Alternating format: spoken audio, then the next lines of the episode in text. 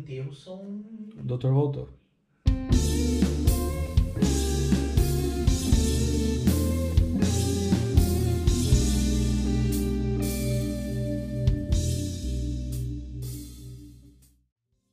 Tá gravando. Doutor, voltou. Voltei. Muito obrigado por ter vindo novamente. Sabe que eu não voltei, né? Na verdade, eu me perdi aqui na descida, não consegui encontrar o carro e só subi de volta. Pronto, voltou. Né? É, porque essa é a verdade, você vai ter que contar pra eles. Vou falar a verdade. E é um dia muito ruim para aqueles que me odeiam, porque eu tô na presença do Dr. Célio Sal. Dera fosse. Ai, ai. Doutor, nós te chamamos novamente porque parece que aquele terremoto de 1755 voltou aí. Tá É. pegando fogo, tsunami tá aí e tá todo mundo à flor da pele querendo saber sobre o que aconteceu com o CEF. O que aconteceu com o CEF? É uma boa pergunta, né? O que aconteceu com o CEF? Se Se é que nós- aconteceu alguma coisa, né? Não, acontecer, aconteceu. De fato, é o que estamos presenciando, porque não acabou ainda, né? Não podemos falar disso num sentido passado. Então, ah, o que aconteceu com o CEF? Está o CEF acontecendo, acabou, né?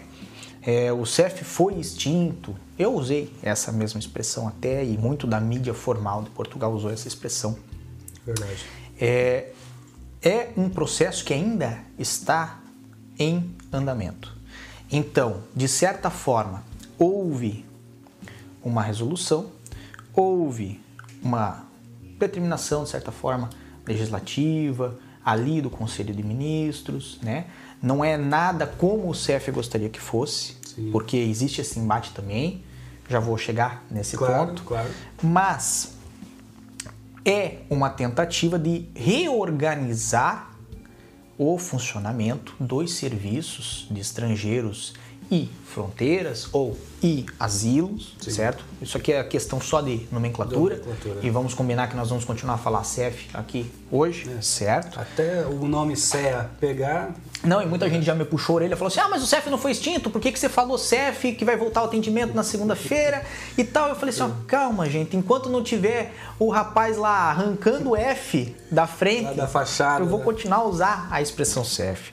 E a verdade é essa: isto é, é um dos passos para que comecem a ocorrer as alterações. Então, primeiro vem uma determinação do governo, depois dessa de- determinação, aonde já ocorreu, né, a repartição das competências do CEF, então por isso que usou-se muito a expressão de acabou, foi extinto, por quê? Porque de certa forma já foi determinado.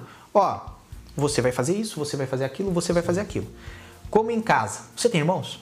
tenho, tenho mais dois, infelizmente. Mais dois, Tô me infelizmente. Ok. Vamos pegar, lembrar da sua mãe que ela olhava e falava assim: Félix, você lava a louça. Qual é o nome do seu irmão? Leandro e Monique. Leandro, você seca. Monique, você guarda. Isso é a repartição. Então, o que o governo fez, como uma grande mãe ou pai, falou assim: olha, o CEF tem quais competências aqui? Era o CEF que fazia sozinho. Era o CEF quem controlava fronteiras, era o CEF quem fazia a parte da emissão das residências, né? fazia os processos administrativos, era o CEF quem fazia os processos de expulsão, certo? De afastamento coercivo ou executava as expulsões que eram determinadas judicialmente. Então, era o CEF quem investigava os crimes de auxílio em imigração ilegal e depois da sua investigação fazia um relatório, fazia tudo isso e encaminhava a polícia judiciária, o Ministério Público ou quem fosse competente para dar o prosseguimento. Então percebe que o CEF tinha dentro de si um grande Quase tudo. Exato. Um grande é, é, número de funções e trabalho a ser executado. E o governo daí fez o quê? Vamos dividir isso aqui entre os órgãos que nós temos já atuais, é, operantes em Portugal e que podem desenvolver os serviços conforme as suas competências, até porque não faria sentido nenhum pegar, por exemplo, uma competência de fiscalizar a fronteira no aeroporto e lançar lá para a segurança social. Então, o que ele- o que ele fez? Bem, área urbana, PSP, aeroporto, vamos mandar para PSP. Sim. Ah, questão de fronteiras é, terrestres, GNR, em grande maioria. Sim. Então, ocorreu ali uma grande repartição desses, é, dessas funções, né?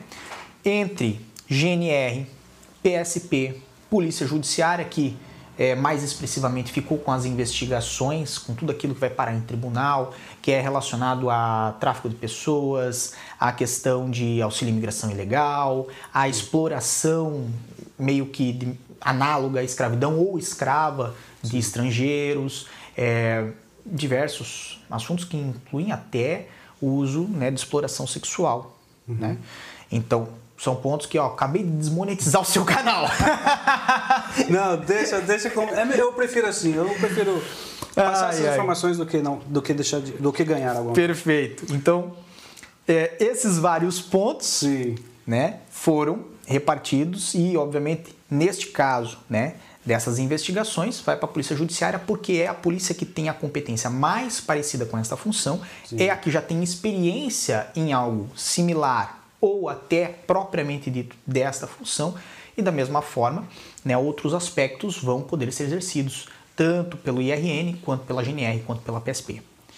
Quando nós falamos do IRN, o que, que acontece? O IRN vai ficar com a parte da renovação das autorizações de Sim. residência e emissão de passaportes para os portugueses, porque muita gente não sabe, mas os portugueses solicitavam a emissão dos seus passaportes ao CEF, como nós solicitamos à Polícia Federal hum. né, lá no Brasil.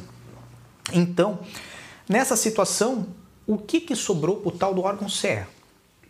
Porque agora você olha para mim e fala assim, bem, pelo que eu percebi, Tudo que esquartejaram o CEF, dividiram uma parte para cada lugar, Sim. né? E não sobrou mais nada para o tal do Serviço de Estrangeiros e Asilo. Acabou.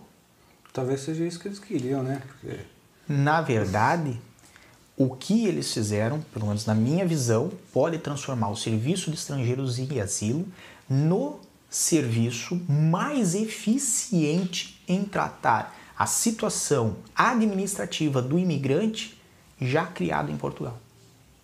Porque vai ser um serviço, vamos botar assim, ultra especializado em realizar procedimentos administrativos relacionados à permanência ou à entrada de estrangeiros em Portugal.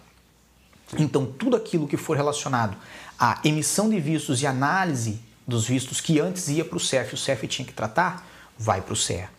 Tudo que for relacionado à primeira residência, que necessitar de uma análise, porque é um processo que não está já analisado e apenas vai ser renovado. É um processo que é novo. É novo. É uma nova concessão. É, isso, é, é uma nova eu concessão. Chegar. Eu acho que a maioria, a dúvida da grande maioria que já está ali na fila esperando a sua manifestação ser aceita, ou já foi aceita e está esperando as vagas se abrirem para conseguir um agendamento é, essas informações elas trouxeram tudo. Ah, a GNR vai cuidar de tal coisa, PSP de tal coisa, Polícia Judiciária mas de tal não coisa. Trouxeram mais... Mas e minha manifestação de interesse, que já está 10 meses em espera? Bem, basicamente. O que me interessa, o que me dói, onde, onde tem a solução? Eles não falaram isso. Ou falaram e eu não Falaram. Vi. Então me diga. Falaram. Nos, nos esclareça. O grande segredo da extinção do CEF é que não é um fim da Segunda Guerra Mundial com o terceiro Reich nazista saindo na correria, queimando os papéis de tudo que fez e não fez, executando pessoas atrás de trens. Não é, é isso. Eu ouvi falar muito disso. Ah, agora eu estou no, no, trem, no, no, metro, no comboio. Não. A PSP já, tá, já tinha uma certa abordagem, agora não. não. Não. Na verdade, é um processo organizado Sim. que vai decorrer com o tempo então, diferente do que as pessoas imaginam, não é 18 e 59 da sexta-feira. Eles, antes de apagar a luz, arrancam todos os computadores, pegam todos os arquivos dos imigrantes de Portugal, tacam fogo. Fogo em praça pública. Exatamente. E saem correndo os funcionários por uma porta, enquanto entram outros funcionários na segunda-feira de manhã e pegam aquilo terra arrasada, aquilo vazio, sem informação, sem nada. Eu pensei que ia ser assim, doutor. Não, é uma, imigra uma migração de conhecimento Sim. e até de funcionários. Sim. Então, muitos dos funcionários que hoje compõem o CEF vão compor este novo serviço. Obviamente, como isto vai decorrer diante do tempo, nós temos aí então prazos, e é por isso que foi tão boa essa determinação do governo, porque ela deu o start, ela deu o início, ela decidiu quais são as competências e distribuiu órgão. as competências para não ficar apenas naquilo disse ou não disse, hum. para não ficar só em comunicados, para ter algo, né, a colocar na lei, a colocar é uma, uma definição, vamos botar assim, porque não é bem uma lei, mas botar uma definição do que vai acontecer. A partir disso, vão ter vários movimentos dentro dos próprios órgãos para absorver as incumbências que são do CEF. Obviamente, vão ter vários movimentos que vão transferir funcionários hoje do efetivo do CEF para as respectivas, é, os respectivos órgãos novos que vão os absorver. Uhum. E esses funcionários vão levar todo o conhecimento, toda a bagagem que hoje conhecem. Então, outra falácia que tem, né, muito grande na mídia, na internet, aonde for, que diz: ah, o, o CF saindo e entrando a PSP, a PSP não vai ter capacidade de experiência para tratar da fronteira no aeroporto. Muito pelo contrário. Eu vejo que aquele funcionário, um funcionário, com conhecimento que tem adquirido em anos, 10, 20, 30 uhum. anos trabalhando no CEF, consegue passar a sua experiência para quantas outras pessoas? Então, no lugar de ter somente o Pedro, que já tem anos de carreira no CEF, agora o Pedro vai poder partilhar a sua experiência com outras pessoas que não têm esse conhecimento, que não têm essa experiência, mas que podem adquirir a partir dali e na prática também para executar um bom serviço. Então, o CEF vai migrar durante o ano e vai tornar-se este novo órgão e vai distribuir as suas competências decorrendo né, o tempo e conforme as situações é, esse, esse, é só um começo ainda, né? Esse é só, esse, esse é, um, esse é só como esse é o começo, um exemplo. começo do fim. É, a minha mãe ela dava essa ordem: você lava, uhum. você seca e você guarda uhum. para mim e para meus irmãos. Mas entre a ordem ser dada e a missão ser cumprida, agora a gente demorava um pouco. Se a ordem não era dada, era cumprida a missão? Não, não muito era. difícil. Às vezes, até quando a ordem era dada. Não é, exato. E você tocou num ponto muito bom. Por quê?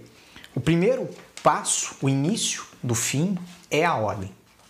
Sim. O início da louça limpa e guardada era a ordem. O início da transformação que o CEF vai ter e a sua, o início da extinção, né, e esse, essa finalização, Sim. é a ordem. E aí vem o outro lado, que é o sindicato do CEF, que hoje, é, em sua representação e de uma forma muito legítima, faz essa representação. Acho que eles têm todos os direitos das reivindicações deles, ok? É, requerem, desejam que isso não ocorra somente através de uma resolução. Ou seja, essa extinção do CEF, eles querem que passe por uma votação na Assembleia da República e que tenha a chancela do presidente para ser validada. Claro. E aí, ao ponto que viram-se várias matérias falando que isto seria como um golpe né, político constitucional e papapá. Então, é uma pontuação aonde, óbvio, o sindicato e o seu presidente estão uhum. a exercer, a, a reclamar é. né, no direito dos seus sindicalizados, porque desejam né, que passe por um processo mais formal. Lógico, tem um interesse também por trás desta passagem no processo mais formal. É uma tentativa de lá na Assembleia da República, através de forças políticas, conseguir uhum. apoio para barrar ou travar esse processo.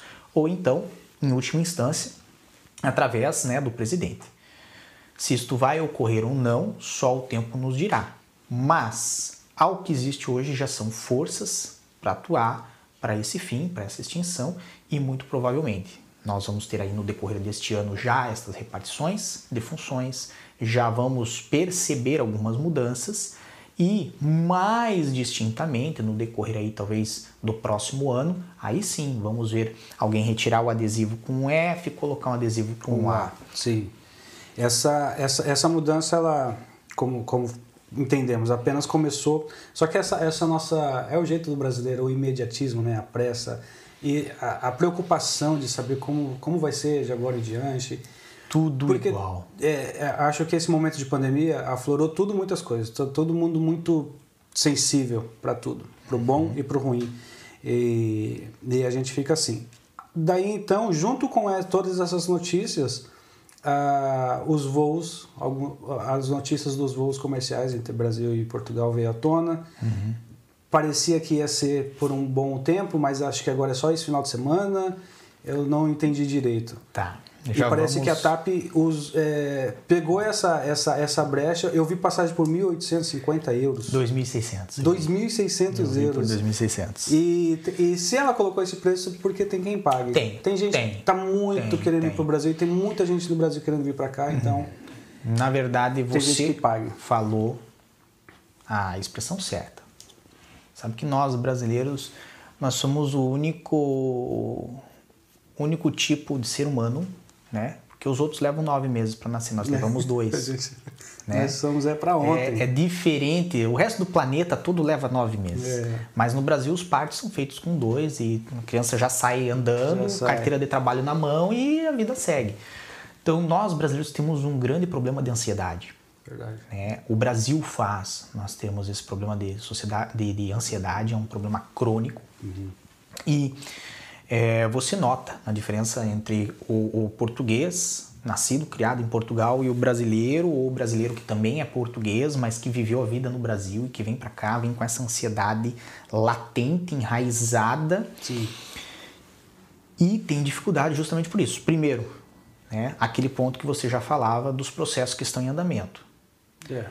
Eles vão continuar inalterados, depois, quando forem absorvidos pelo próprio CEA, vão continuar por pelo menos algum período na forma que estão e para ter modificação na forma que os processos ocorrem, pelo menos é, vamos dizer a extinção de manifestações de interesse, teria que ter uhum. uma reforma legislativa lá na lei de estrangeiros. Lá na raiz. Lá na raiz, certo? Isso tem que passar pela Assembleia da República, não é uma coisa tão simples, tão rápida. Não é tão rápido. E obviamente as pessoas vão vir a saber. Quando nós falamos já de processos que estão em andamento. Se tudo estiver correto, vai correr tudo bem, mas é óbvio, tudo vai levar o tempo que habitualmente já leva. Talvez depois, quando existir aquele órgão, CEA, super especializado em tratar só da questão administrativa, sem perder tempo com outras questões, uhum. nós vamos conseguir ter uma agilidade maior. Mas Sim. isto é outro assunto, é, é só especulação. Para muito para frente. E também, e aí me faz lembrar da, no, da nosso último bate-papo aqui, nós falamos sobre essa, é, essa demora e esse tempo que o CEF hoje leva para aceitar a manifestação de interesse, para ter a, a, a, o agendamento feito, enfim, para tu ter a sua residência. É necessário esse tempo de demora para não ser injusto com os outros que vieram da, da forma né, da forma legal.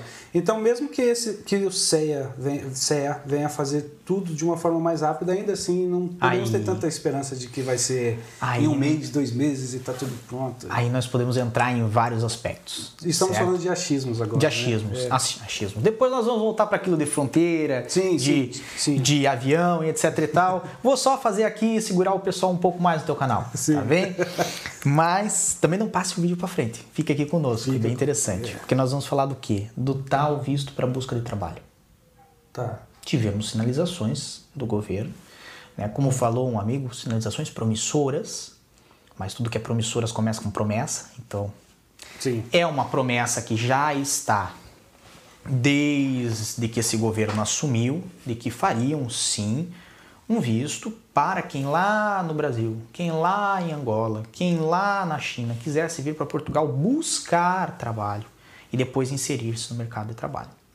Isso não é uma coisa que basta um canetaço da noite para o dia vai acontecer. De novo, tem que dar uma mexidinha ali na lei de estrangeiros. Uhum. Mas a ideia é muito boa. E com esta ideia muito boa, né, podemos ter aí no futuro, talvez, uma outra via, uma terceira via, que não seja nem para a pessoa que já tem o seu contrato de trabalho, nem para a pessoa que está vindo para ver o que, que vai dar e se der, deu. Se... Não, para aquela pessoa que já está bem definida. Sabe o que. Exato. Mas que é uma via que facilite para ele entrar aqui em Portugal e daí buscar um trabalho. Porque você sabe, eu também sei que não é fácil encontrar um trabalho pela internet, hum. né? Fora, do outro lado do mundo. Né? Fora marketing digital e, e, vender uma ou outra coisa, Né? A maior parte dos trabalhos, o empregador quer olhar na sua uhum. cara e quer falar assim, pá, vamos conversar uns 10 minutos, deixa eu ver se você é digno da minha confiança. Então, tem trabalhos que você consegue encontrar pela internet, outros não. E para essas pessoas que têm dificuldade de encontrar o trabalho pela internet, às vezes porque também não sabem mexer muito bem com a internet, é. Vai ser muito bom esse tipo de visto. E se nós tivermos esse tipo de visto, nós podemos também esperar que daí os processos de manifestação de interesse comecem a se desenvolver um pouco melhor. Sim. Agora, isso é especulação. É. Por enquanto, promissor, só promessa. Pois bem, eu, eu, eu, eu não. Por esse tempo, como a gente vê o órgão do CEF trabalhando, mesmo antes da pandemia, trabalhando de uma forma tão a cota-gotas, tão devagarzinho, é, apesar de serem boas notícias, são notícias que a gente ainda não põe muito, muito não bota fé ainda. É, muita... é muito complicado, eu costumo dizer. Eu trabalho com um órgão público eu trabalho com burocracia. Sim. O advogado, qualquer um, é o bastião da burocracia. Se você encontrar um advogado que fala assim, eu não gosto de papel, está na profissão tá errada. na profissão errada. Porque é, o que advogado mais gosta é papel. Papel com um carimbo e uma assinatura em cima, meu Deus, é, é a alegria do é, advogado. Pode finalizar o dia. Exato. O dia pode acabar. Então, uma das pessoas que pode ser considerada como um burocrata é o advogado. E o outro ser que pode ser considerado como um burocrata é o funcionário público. Também adora é, papel com é. carimbo e com uma assinatura em e cima. E aí é um embate muito. E a burocracia, é, isso é tradicional. Países que têm grandes burocracias são países cujas situações para ser, se evoluírem, elas tendem a ser um pouco mais lentas. Sim. Então, hoje, na questão de estrangeiros viverem em Portugal, existe uma grande burocracia. Hoje, na questão de, embora não pareça, mas estrangeiros tornarem-se portugueses, existe uma grande burocracia. As pessoas não veem porque elas acham que é só protocolar o processo, mas uhum. entre os órgãos envolvidos existem muitos ofícios, muitas notificações que aguardam respostas. Sim. E isto de longo prazo.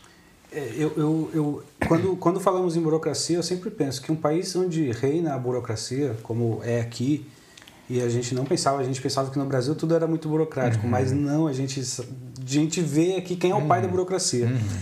E onde reina a burocracia, acho que é onde falta informática, onde falta informação, onde falta tecnologia. É uma forma de você solucionar, é. com certeza. É claro, eu entendo o outro lado também. Tem muita gente que fala, ah, mas a manifestação de interesse, todo esse processo e o próprio agendamento pode ser à distância, pode ser vídeo chamada, pode uhum. ser... Tem essa parte que é muito boa, claro que a informática e a tecnologia pode alcançar e evoluir muitas coisas e fazer as coisas serem muito rápidas, mas eu também entendo o outro lado de que que a fraude seria muito mais fácil de se fazer.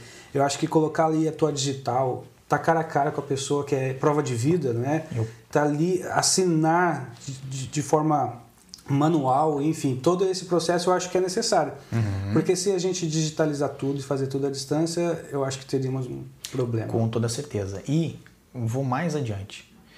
Você deve ser, saber ou deve ter visto, e quem não viu, pesquise, Teve um caso muito famoso no Brasil de um rapaz que entrou por cotas, hum. certo? No INSS, como funcionário efetivo, num concurso público, e a parte de averiguação se ele estava ou não possível de ser cotista foi via videoconferência. e o rapaz fez bronzeamento artificial e utilizou uma maquiagem e lente de é contato é ainda, né? Então assim, perceba, quando você tem o contato pessoal, você obviamente tem mais fiabilidade.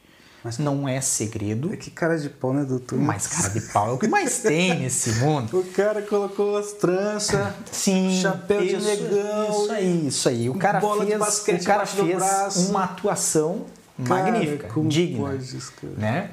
Então, o que, que acontece? Nós vamos àquela pontuação que. Né? Aliás, veja Trovão Tropical com Robert Downey Jr. Vou procurar. Você vai entender o que eu quero dizer. e atuação é atuação.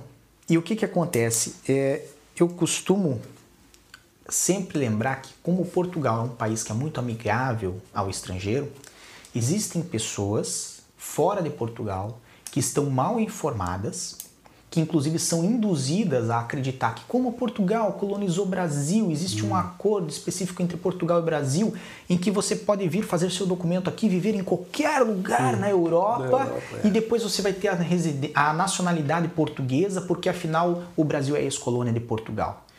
Quando essas pessoas que nós podemos chamar de quadrilheiros, hum. né, de bandido, Sim. de gente ruim, que vai apodrecer no inferno. É, é isso mesmo, é certo?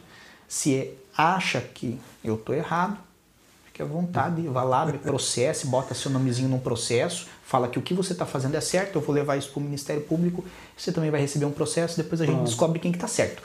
De um modo geral, quando estas pessoas enganam outras que estão na Irlanda, que estão na, lá Bélgica. em Amsterdã, na Bélgica, não importa. E falam que Portugal é assim, que é super simples, que já fez para milhares de pessoas. Existe da parte do governo português uma percepção de que isso acontece, uhum.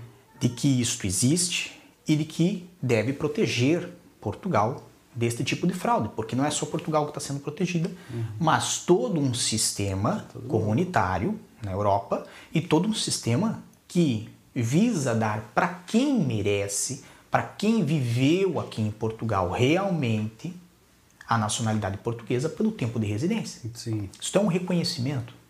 E as pessoas se... não entendem o, o, significado da palavra de tempo de residen... Residência, residência, estar aqui, estar ali, presente fisicamente. Porque o que tem mais que, que, tem de pessoas com processo que tem residência portuguesa, mas não reside em Portugal. Né? Exatamente. É, é, não é pouco. Não é pouco. E aí, de novo, vem aquela questão do contato pessoal. Se Sim. fosse via videoconferência, o cara podia estar lá na Tailândia pois e ia é. fazer. Então, vamos ser muito pontuais. Vamos ser muito é, é, é questionadores no ponto de e se nós removermos todas ou a maior parte das burocracias? Como ficariam esses processos? Quais seriam as possibilidades de fraudes que poderiam uhum. existir? Uhum. Olhar para o outro lado também. Olhar para o outro lado também. Não dá para ir muito ao céu, nem muito ao inferno. É. Da forma que está, é ruim? É. Não é perfeito? Não, de forma nenhuma. Mas existe uma razão para ser. É. Eu acredito que, e isso eu aprendi através de um inspetor do CEF. Ele falou assim: doutor, se a pessoa realmente está em Portugal, se a pessoa realmente está a trabalhar, a viver em Portugal, o que ela mais queria, ela já conseguiu. Sim. O documento é importante. Né? Permite troca de carta de condução, permite estatuto de igualdade, permite uhum. muita coisa. Mas o mais difícil, ela já conseguiu. Nenhum de nós aqui do CEF vai pegar uma pessoa com manifestação de interesse e falar assim: ah, vai lá na casa dele, arranca ele, a mulher, os filhos, põe num camburão uhum. e leva para casa. E agora vem aquela pergunta que você isso fez. Não. A PSP não vai fazer isso. A PSP ou a GNR não vai punir quem está em processo, porque o CEF hoje não pune. Uhum. Agora, a pessoa está aqui em Portugal há dois anos, três anos e não tem um processo. O que, que a pessoa está fazendo tem, aqui? Tem Por, alguma coisa errada. Por que, que não tenta? Ah, porque eu não consigo. Eu posso lhe dizer que tem mais de 40 tipos de formas dentro da lei de estrangeiros, aonde você consegue trabalhar a sua legalização. E em último caso, ainda existe lá um coringa. Não é um coringa que, ah, não, então vamos todo mundo jogar pelo coringa. Não, vai dar errado. Posso dizer com toda certeza, conheço vários processos onde, todo, onde a pessoa falou assim: não, fui pelo Coringa porque é mais rápido. Sim. Mas o Coringa não se aplica àquele caso. Deveria ter feito o processo lento, que era o processo certo. Sim, né? Por isso que nem tem. vou falar qual é o Coringa. Mas, não, mas não, senão nós vamos ter um é grande pra lá problema. que todo mundo vai. Exato. E não é como um jogo de baralho, onde é assim, ah, o Coringa vai servir em qualquer situação. Não. Uhum. Esse Coringa é um caso muito específico onde dentro daquelas 40 formas, você não tem nenhuma na qual você se encaixa. Então, percebe que você tem que ir por anulação, falando assim, ó, não, não dá para mim, isso não dá para mim, Sim. isso aqui não dá para mim, isso aqui não dá para mim, isso aqui não dá para mim, isso aqui não dá para mim. Você é a pessoa assim extremamente complexa de se legalizar. E aí você vai apresentar um pedido especial para o CEF. E nesse pedido especial para o CEF, o CEF vai analisar E o CEF vai decidir se vai ou não lhe dar a residência. Então, nesse ponto de da PSP estar, ela já tem essa, ela já é quase que uma autoridade, é, ela já está uhum. na nossa presença diária claro. aí nas ruas, no trânsito e tudo. E como o meu mundo é um pouco pro lado de, dos amigos estafetas, como eu já fui, já uhum. estive na rua fazendo e ainda faço hoje no final de semana. É, hoje, né, há uns duas semanas atrás, depois de muitos meses, depois de muito tempo, uma pessoa vem com uma carta de expulsão dada pela PSP. Um uhum. dos estafetas uhum. foi parado, foi multado e convidado a, ser retirado do país em 20 dias. Uhum. E eu uhum. nem sabia que ainda existia. Ainda há. Ainda há. Ainda há carta de expulsão, ainda é, Ela, é legal ainda. É, na verdade, vamos botar a palavra correta, não é uma carta de expulsão. É um convite para se retirar. Para se retirar, é. é. Certo? então, tem ali um convite para você se retirar em 20 dias. Só que veja, tudo que é um convite. Complementando, doutor, desculpa. Não acha que se antes disso tudo acontecer já já tinha essa, essa autoridade policial, uhum. acho que não piorar não vai piorar um pouco essa não não vejo que essa, a questão não. da PSP em relação eu vejo que a PSP pode ficar mais eficiente em qual sentido hoje para ela lhe dar essa carta ela tem que pedir a informação para o CEF Sim. o CEF tem que dizer não esse cara aqui não tem nada aqui não tem processo nem um coringa ele botou aqui na nossa mão. Né? É bem capaz que seja esse caso. Pra daí chegar e falar assim, ó, cara, você não tem nada, cara. Tá aqui há tanto tempo, não tem nada. Uhum. Tô te dando uma carta para você sair. Se a Perceba pessoa não sai?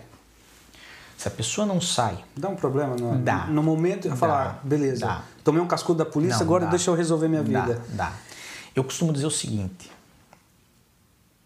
quão relaxado você tem que ser. Para ficar aqui dois anos e é para sua vida você não querer se ajudar. Sim é. Você percebe que as pessoas elas têm uma dificuldade muito grande de se autorresponsabilizar. Sim. As pessoas sempre vão buscar imputar a culpa a algo a alguém a alguma situação. E eu costumo dizer você recebe do governo um convite para sair e você quer ficar.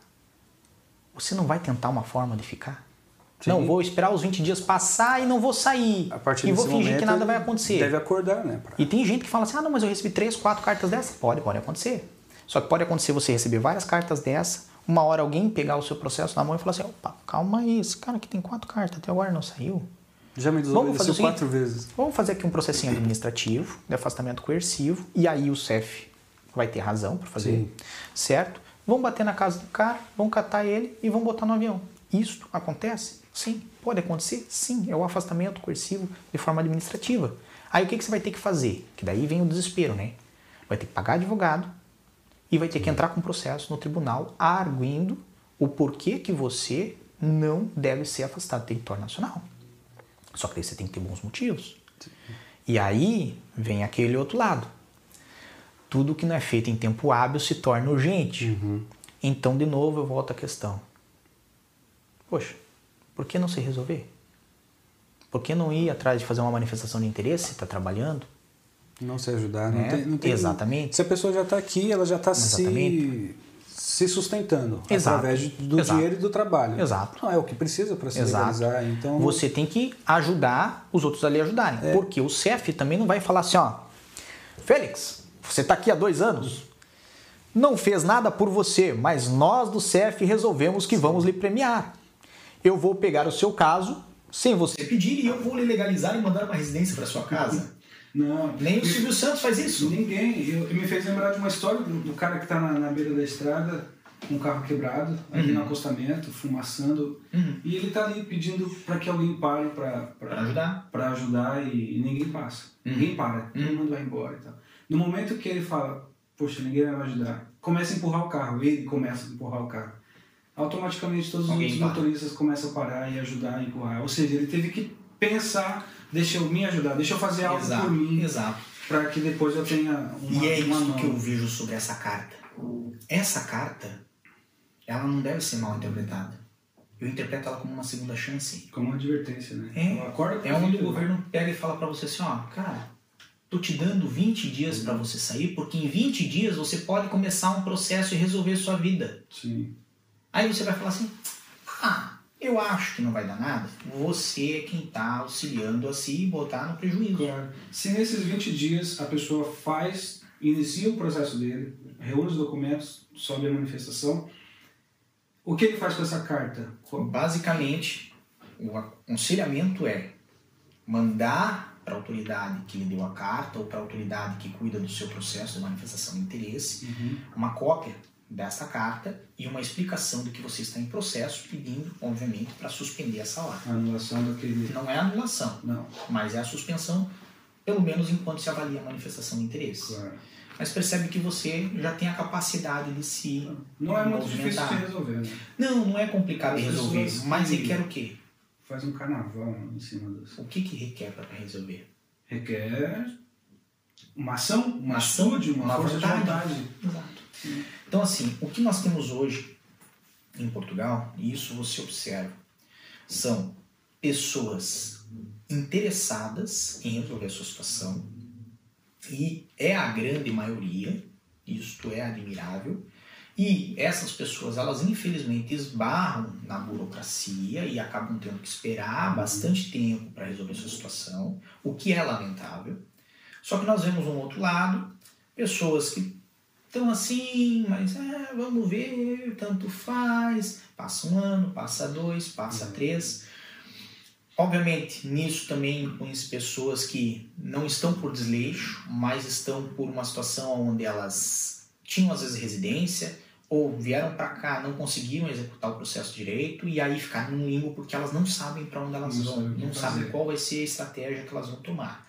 Então, obviamente, nesse caso você tem duas soluções né? Tem o costume dizer a solução barata e a solução fácil e rápido. É só. A barata é senta, estuda, lê, se informa. Ela não é fácil, ela não é rápido, mas você vai mas chegar funciona. lá. Funciona. A, fun a, a outra solução, que é fácil e rápido, geralmente não é barata. Nunca é. Que é procurar uma pessoa para resolver o problema dela. Então, assim, de um modo geral, o que nós temos né, são é, sempre situações que dependem da relação do estrangeiro com o órgão que tiver a funcionar. Sim. Seja o CEF, seja o CEA, seja a PSP, não importa o que tiver, sempre vai ter algo. E aí, de novo aquela questão, ah, o CEF acabou, foguete, 12 tiros pro alto e tal. Não pense que amanhã não vai ter nada, sempre vai ter algo hum. para tratar dessa burocracia. Sim. E aí, outro ponto que eu tenho visto desses dois últimos dias para cá. Minha família vai poder vir. Minha família, meu pai, minha mãe tá com passagem comprada. É, eu vou poder ir para o Brasil, matar a saudade da família. Como que tá essa ida e volta essa, Bem, dos familiares não residentes, no caso? Primeiro ponto, né? São três dias. São três dias. Né? E aí as pessoas vieram para mim e falaram assim, pô, mas três dias, será que vai fechar? Agora eu vou falar o que eu acredito. Acredito que não feche. Estou tem vários segmentos do porquê aconteceu por três dias. O primeiro e oficial é porque o governo fez uma, uma sincronização desse despacho com a prorrogação da regulamentação do estado de emergência que vai até dia 19. Aliás, até dia 18 de noite, às 23h59. Dia 19 nós já vamos ter outra fase de desconfinamento aqui em Portugal. Muito provavelmente vai sair do estado de emergência e entrar no estado de calamidade. Tá? Por quê? Não, não é estado de calamidade, só para me corrigir, para depois não ter gente falando ali embaixo, é situação de calamidade. Situação, é. Tá? Mas, por quê? Porque o CEF já indicou que vai voltar a trabalhar no dia 19. Os órgãos, em geral, vão voltar a trabalhar no dia 19. Lógico, mediante agendamento. Até os restaurantes já estão a trabalhar, de certa forma, e a partir do dia 19 vão poder trabalhar mais amplamente, com reservas, mas vão poder trabalhar mais amplamente. Então, nós temos opções. É, né? As medidas restritivas estão, estão abrandando, abrandando. E nós temos aí uma abertura talvez de 90% das coisas aqui em Portugal. O que é muito bom. É bom. Preocupante, mas bom. É, exato. É, ontem a gente estava falando com a, a, moça do Talho e ela está ansiosa para que tudo isso aconteça, mas ao mesmo tempo eu percebo no povo português, nós que moramos aqui, que é tão bom poder sair com essa liberdade, mas falar, e aí? Vamos ter essa liberdade. O Covid não parou, ele não sumiu. Acabamos de desmonetizar o seu vídeo. Parabéns. de novo, chega de vídeo, chega de monetização. Mas quando, mas ao mesmo tempo eu percebo uma alegria em voltar e uma preocupação, falar, tá, vou voltar, vai todo mundo pra rua, mas e os casos vão subir? É, é, é natural é os casos subirem novamente. Então é... uma aposta do governo, é, considerando vários pontos. Primeiro, economia, é. tem que pensar que tem pessoas necessitando de voltar a trabalhar. Segundo ponto, contando com um bom tempo, né? Agora nós já estamos com um tempo, um clima melhor aqui melhor, em Portugal, então isso também diminui o fato das pessoas ficarem em ambiente fechado e uhum. circular o ar, né? Aquele ar reciclado. Tá tudo mais aberto. Exato. E tem o terceiro ponto, aonde o governo está a observar o número de pessoas que já foram vacinadas e o número de pessoas que foram infectadas e se curaram. E existe hoje em Portugal aí algo próximo dos 20% né, de pessoas que já passaram por essa fase, ou melhor dizendo, 20% de criação de anticorpos. Certo? Não são definitivos esses anticorpos, isso é evidente, né? não é algo que vai durar muitos meses, mas é algo que dá uma segurança a mais para o governo em fazer essa reabertura. Sim. Lógico, existem riscos? Existem. Passarinho se jogando do ninho para voar a primeira vez. Pode cair no chão e quebrar a cara. E o governo está disposto a fazer isso, e se der uma quebrada de cara, eles fecham de novo. Claro. Certo? Que nada é definitivo. Agora, por algum lugar tem que começar uma reabertura. E você nota nas próprias falas do Marcelo, o presidente, Sim, é, é outro discurso. Que ele está preocupado com uma recuperação agora Sim. econômica. Então agora não é mais falar Exatamente. sobre a questão da saúde, da questão sanitária. É a questão econômica. Então agora eles querem arrancar para não fechar. Sim. E aí vem a questão. Até por conta do verão e o turismo. Também, também, isso é muito importante para Portugal. Hum. E aí vem o ponto do que? Dos voos. Eles abrem por três dias porque é um sinal para as companhias aéreas de que elas podem já programar as próximas semanas. Uhum. Porque hoje o que, que acontece? Nós viemos de um encerramento muito grande, principalmente no que tange Reino Unido, Brasil né, e África do Sul, mas com menos importância. É, no entanto, vamos falar bastante sobre o Brasil, o encerramento de várias rotas que a TAP tinha, e não só a TAP, mas temos aí a Azul, temos a Latam também, que é. Né? Só possível antes, até o dia 15, os voos que eram por escala. Então o que, que acontecia? Eu chegava, chegava na Latam ou chegava na TAP, quando eles lhe informavam se ia ocorrer voo ou se não ia ocorrer voo. Então, se você pegar as últimas semanas, né, como estavam a ocorrer os voos de Latam, da Azul, da TAP?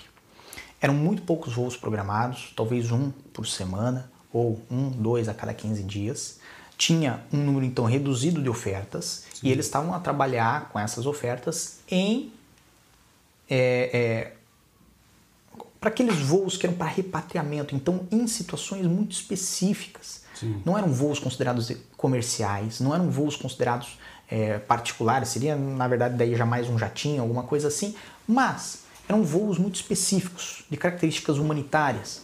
E o que, que acontece? Não vai ter oferta o suficiente de voos a partir de um comunicado do governo a relatar, olha, amanhã vocês podem voar. Aliás, como foi, uhum. né? Às 23 horas 40 minutos, o governo soltou o despacho a dizer para as companhias aéreas: olha, amanhã vocês podem voar.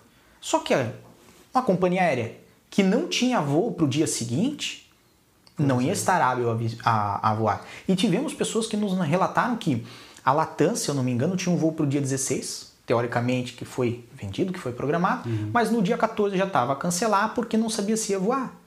Aí a Latam não ia chegar de novo para as pessoas falar: Ó, oh, lembra aquele voo seu que cancelou? Mais. Então, agora a gente agora vai, vai, fazer. Ter. Corre lá, faz o PCR uhum. e vem aqui para o aeroporto que a gente vai chamar essa, esse avião. Não, não tem como. Então, tudo isso demanda programação.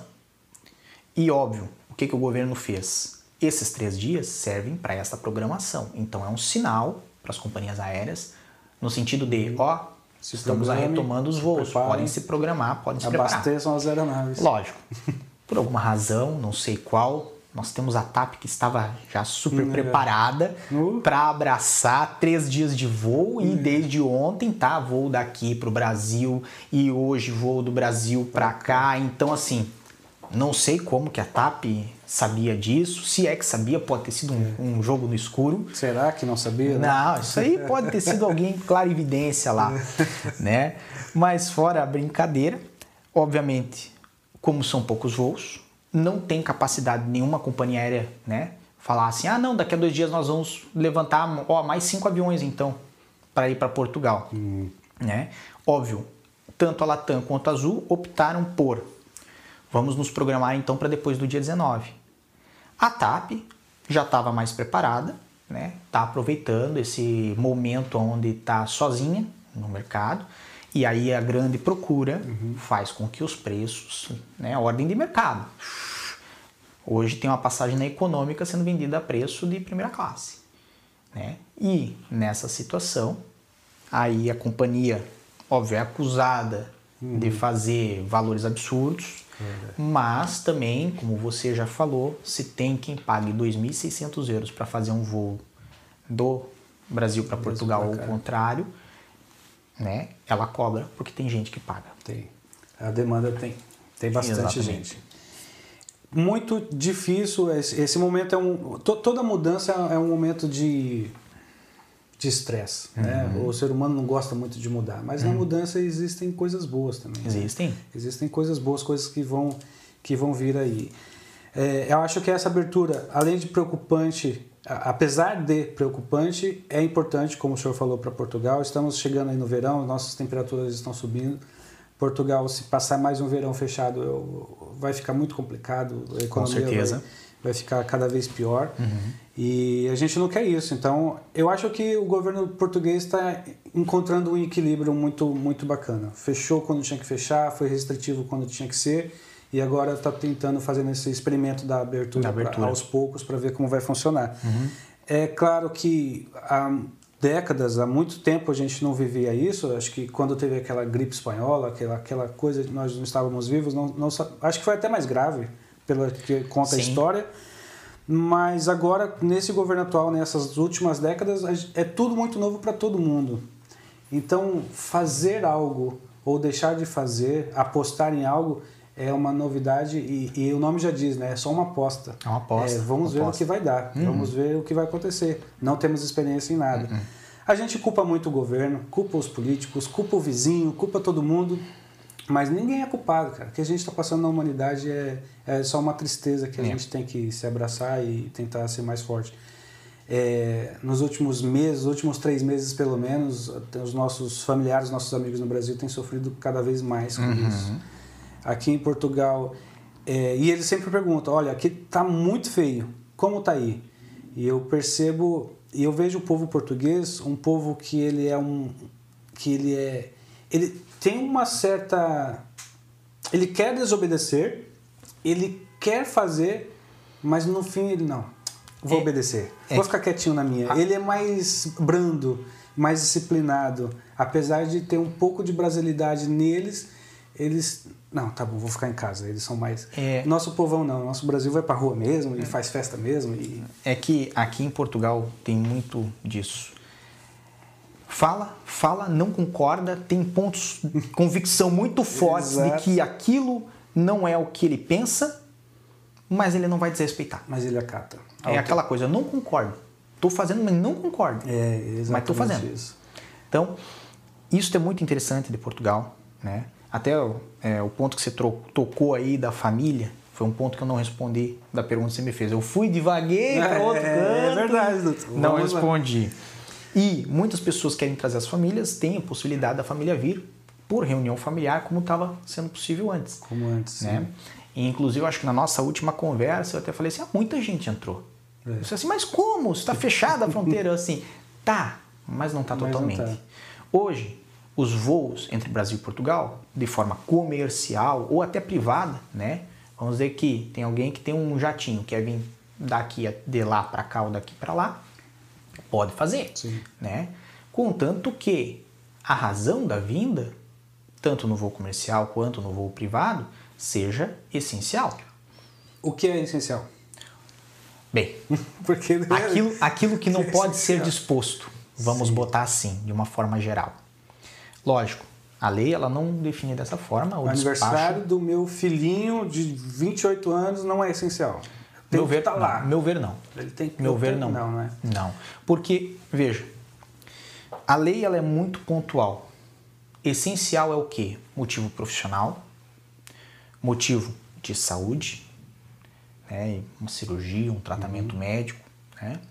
motivo de reunião familiar. E por reunião, entenda, não é que vai ter uma reunião da nossa família que ocorre ano após é, ano. Uma reunião familiar. E, exato. O exato. aniversário é uma Nós reunião familiar. Fazemos uma reunião ali para discutir alguns pontos da nossa vida e depois cada um vai para um lado. Não, é Sim. é reunião no sentido de reunir aqueles que estão separados e que querem permanecer juntos. Sim. Certo? E é por isso que daí festa de aniversário, eu entendo que existe muita assim simbolismo na data uhum, em si. É mas fora essa questão do simbolismo da data, Sim. é uma questão até corriqueira que ocorre ano após ano e quando nós analisamos diante dos riscos envolvidos tanto para a pessoa quanto para o país em permitir alguém para entrar, para depois voltar para lá e etc e tal, nós já estamos indo mais que esta reunião não é uma reunião, é uma uhum. visita.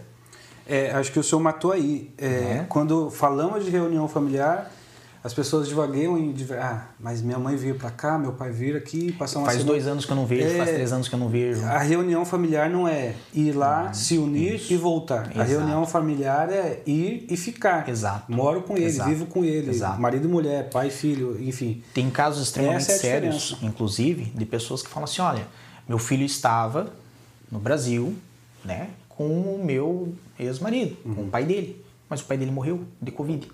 Meu filho pode vir? Ah, com certeza. Sim. Isso é uma reunião familiar, criança, menor, longe da mãe, o pai recém faleceu. Sim. Não, não, não precisa mesmo. muito para perceber que esta criança precisa se reunir, com a sua mãe. Sim. Ok? Agora, ah, porque eu pensei em ir lá para o Brasil, ou, né, melhor dizendo, vamos botar o ponto bem em Portugal, porque o Brasil não tem um monte de restrição, então uhum. não entra no, no foco. Mas eu pensei em ir para Portugal porque faz dois anos que eu não vejo meu pai e eu queria muito ir lá para ficar um tempo com ele, porque agora aqui no Brasil também não está bem.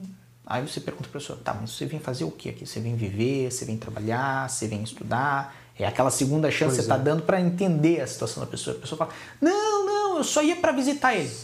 Pronto. Tá aí não, a palavra. Não é. Visitar. É. E nós temos ainda um outro caso, né? Que são as razões humanitárias. Aí é um pouco mais subjetivo, mas a comprovação precisa ser muito robusta, porque as pessoas perderam a compreensão de que, mesmo existindo essas, essas pontuações, e já são algumas direções que o governo está dando do que, que pode ou não pode vir, uhum. e isto é responsabilidade da pessoa Sim. entender é. o porquê ela pode ou não pode vir. Porque daí nós vamos àquele ponto. Ah, mas a companhia aérea deixou embarcar. Não é obrigação dela avaliar o seu caso. Eu sei que muitas companhias aéreas puxaram para si essa obrigação. Hoje estão sendo processadas, estão perdendo processos e estão tendo que indenizar pessoas que não permitiram embarcar. Então a responsabilidade não é da companhia aérea, ela não tem poder para avaliar isso. E a companhia aérea, se quer puxar para si essa avaliação, que faça antes de vender o bilhete. Sim. Se vai fazer na hora do embarque, já está fazendo errado. Já está errado, já começou certo? errado lá. Então, de quem que é a responsabilidade de olhar e falar assim: o meu caso é profissional, o meu caso é de estudo, o meu caso é de reunião familiar? É da própria pessoa, uhum. não é da companhia aérea. Ah, mas a companhia aérea deixou eu embarcar, eu cheguei lá, o CEF não deixou eu entrar. Tá certo? O CEF provavelmente olhou o seu caso e falou assim: não, não encaixa. Você tem prova de que é isso aqui? Não, não tem. Então não encaixa, você vai voltar. Pois, é, mas eu acho que as pessoas. É, nós temos hoje vivido um problema de internet que se chama interpretação de texto. Com certeza, mais que 140 caracteres já fica difícil. Já fica, de, já fica Inclusive, difícil. posso fazer um adendo? Sim. Parabéns para quem está até aqui. Na nossa conversa. Pois é, estamos aí com uma hora de bate-papo. E, e, provavelmente tem gente que entrou e já saiu. E já foi. E ou adiantou o tá vídeo. Está demorando pra... demais, com certeza, com certeza. Eu acho. É, é, esse, porque eu sempre falo, eu sempre imagino, quando era criança, quando nós éramos crianças e íamos para a escola, na, na matéria de português, nós tínhamos lá um textinho, estava aprendendo a ler e aí tinha algumas coisas de gramática e depois de interpretação de texto. Uhum. E eu ficava me perguntando desde criança, eu falei, mas por que? Eu acabei de ler o texto, eu sei o que quer dizer. O que, que aconteceu aqui? Eu sei o que aconteceu. Por que a professora quer que eu faça uma interpretação de texto? Uhum. E aí agora a gente chega na vida adulta e se depara com as coisas Isso. na internet. Fala, meu, ela distorceu tudo, tudo, tudo. Ela não entendeu, ou entendeu e se fez de louca, porque. Fez de louco, também tem. É, porque tem, tem, tem muita. É, agora eu entendo a importância da interpretação de texto. E as pessoas pegam alguns textos, seja de, de polêmica na internet, ou seja das leis do uhum. CEF, seja de qualquer coisa, ela uhum. traz para a realidade dela. Fala, não, interpretei desse jeito. Interpretou claro. totalmente errado. Claro. Interpretou da forma que te convém. Eu costumo dizer: sabe aonde está o sucesso? Na sua interpretação para o seu caso, Sim. conseguir casar com a interpretação da pessoa que vai olhar o seu caso. Se você conseguir colocar a sua interpretação da mesma forma que o juiz que vai olhar e dar a sentença do seu processo também vai conseguir olhar, parabéns, você teve um Sim. sucesso. Se você não conseguir, você perdeu o processo. Então, essa responsabilidade é da pessoa que vai vir. Porque muitas pessoas tentam jogar essa responsabilidade para o CEF. Uhum. E por um tempo o CEF cometeu o erro de disponibilizar um e-mail e de analisar os casos previamente à vinda com falta de documentação. E aí a pessoa chegava aqui, munida de um e-mail do CEF falando que podia, uhum. e não tinha os documentos necessários e não tinha a razão necessária, e o CEF falava assim: não, não vai entrar. Aí a pessoa, mas vocês disseram que eu ia entrar, agora é. eu vou voltar, vocês é. me criaram um prejuízo. Aí o CEF falou assim: opa, Ixi. Sabe uma coisa? A gente não dá mais autorização para embarque, isso aí é com a companhia aérea. E o seu caso a gente analisa só aqui. Veja só como em menos de um ano a forma de trabalhar mudou. Sim. Por quê? O CEF foi tentar ajudar. Mas depois ele viu que ele puxou uma responsabilidade que, que nem precisava não ser. era dele. É. A responsabilidade de analisar é do CEF. Mas quando a pessoa está ali, na fronteira, no uhum. aeroporto, e não antes da pessoa embarcar. Então, hoje, né, as pessoas elas tentam encontrar formas de vir, acho isto válido, mas elas têm que ter o bom senso de falar assim: o meu caso é uma necessidade, e aí vem aquela expressão indisponível, não posso dispor disso aqui. Há pessoas que já chegaram para mim e falaram assim: sério, eu preciso ir para Portugal. Eu assim, por quê? Porque eu estou fechando um negócio. Assim, tá certo. Estou comprando um apartamento, tá certo. Acha que isso se encaixa entre as exceções do despacho? Eu falo, não. Não tem lá escrito assim, pessoas comprando apartamento. Aí a pessoa, não, mas não poderia ser um motivo profissional porque eu estou investindo? Aí eu falo assim, não. E digo mais, sairia mais barato para o senhor do que pagar a passagem, pagar o hotel, pagar um advogado para falar hum. em seu nome. O senhor pagar um procurador que vá lá e assine. E resolva essa compra. Esta compra para o senhor. Se é uma compra que tem que ser imediata, uma Exato. compra que, nossa, Exato. é da China, Exato. o negócio da China, Exato. ok. Porque existe, existirão tantos outros momentos para fazer a compra claro, do imóvel, né? Claro. Então, assim, Não. é uma situação que pode ser manejada de outra forma e aí já não começa a se tornar indisponível. Uhum. Você tem outras alternativas. A mesma história das pessoas que tinham visto lá no Brasil. Muita gente com visto a vencer ah, porque agora está fechado os voos entre Brasil e Portugal, como estava até dia 15. Não tem voo, não tem nada, não posso embarcar. E o meu visto vai vencer, o que eu faço? Assim, venha para o voo de escala. O senhor não está proibido de vir, o senhor tem um visto, inclusive vai ser aceito quando entrar. Agora, veja, se o senhor não vier, né, o seu visto vai vencer. E depois, quando abrir, talvez o senhor não consiga vir. Então, tenha atenção a essa questão. Sim. Muito bem. Doutor, vamos encaminhando para o final. Alguma, alguma coisa que eu deixei desse nosso todo esse papo, falar, olha, acho que é importante falar. Provavelmente eu vou lembrar agora, quando eu sair pela porta. Fale agora, agora o cálice para até o próximo Até Temos aqui o, é, até o nosso próximo encontro, porque estamos aqui com o Doutor 2.0, é muito bom tê-lo novamente aí. Não, fico muito feliz. Porque eu, eu, eu falei, poxa, olha, olha o.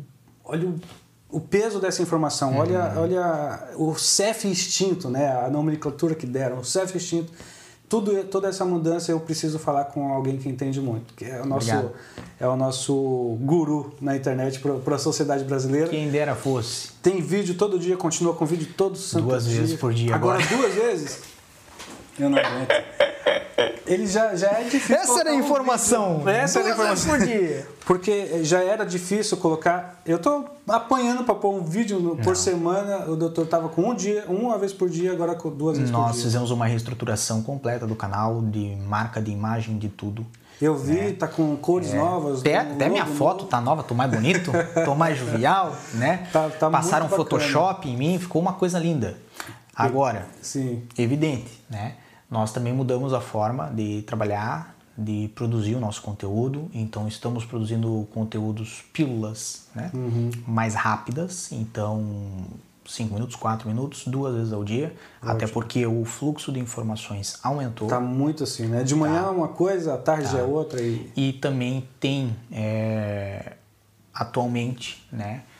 Muita desinformação. Então, assim, quão, na mesma velocidade que me chega as dúvidas, as desinformações, uhum. né? Tem gente que chegou e falou assim: "Ah, abriu para turismo, agora eu vou para turismo. É. Tá tudo liberado para turismo". Não, não tá. Não tá. Vai abrir quando? Não sabemos. Você acredita que vai abrir no verão para turismo? Eu, particularmente, gostaria que abrisse. Agora, com o pé no chão, não acredito. Eu acho que abre, eu só acho que não abre para o Brasil. Não. Falamos justamente Isso. de Brasil. Exato. Certo? Falando do Brasil, acho Porque que não. Acho que não há. O foco deles é não perder o turismo europeu, é, né? o britânico e tal. E ontem, Sim. numa conversa, me falaram exatamente isso aqui. É, doutor, Portugal não vai querer perder o britânico, o alemão, o suíço, porque está deixando entrar a turismo pessoal do Brasil. Uhum. Então, assim, não por culpa dos brasileiros. Sim. O brasileiro em si é um povo muito bom. Tem aquele problema de ansiedade que a gente sim, falou, sim. mas é um povo muito bom. É sim. É, mas por culpa de uma variante que é a P1, esta variante P1, ela não é que ela é mais letal do que o normal.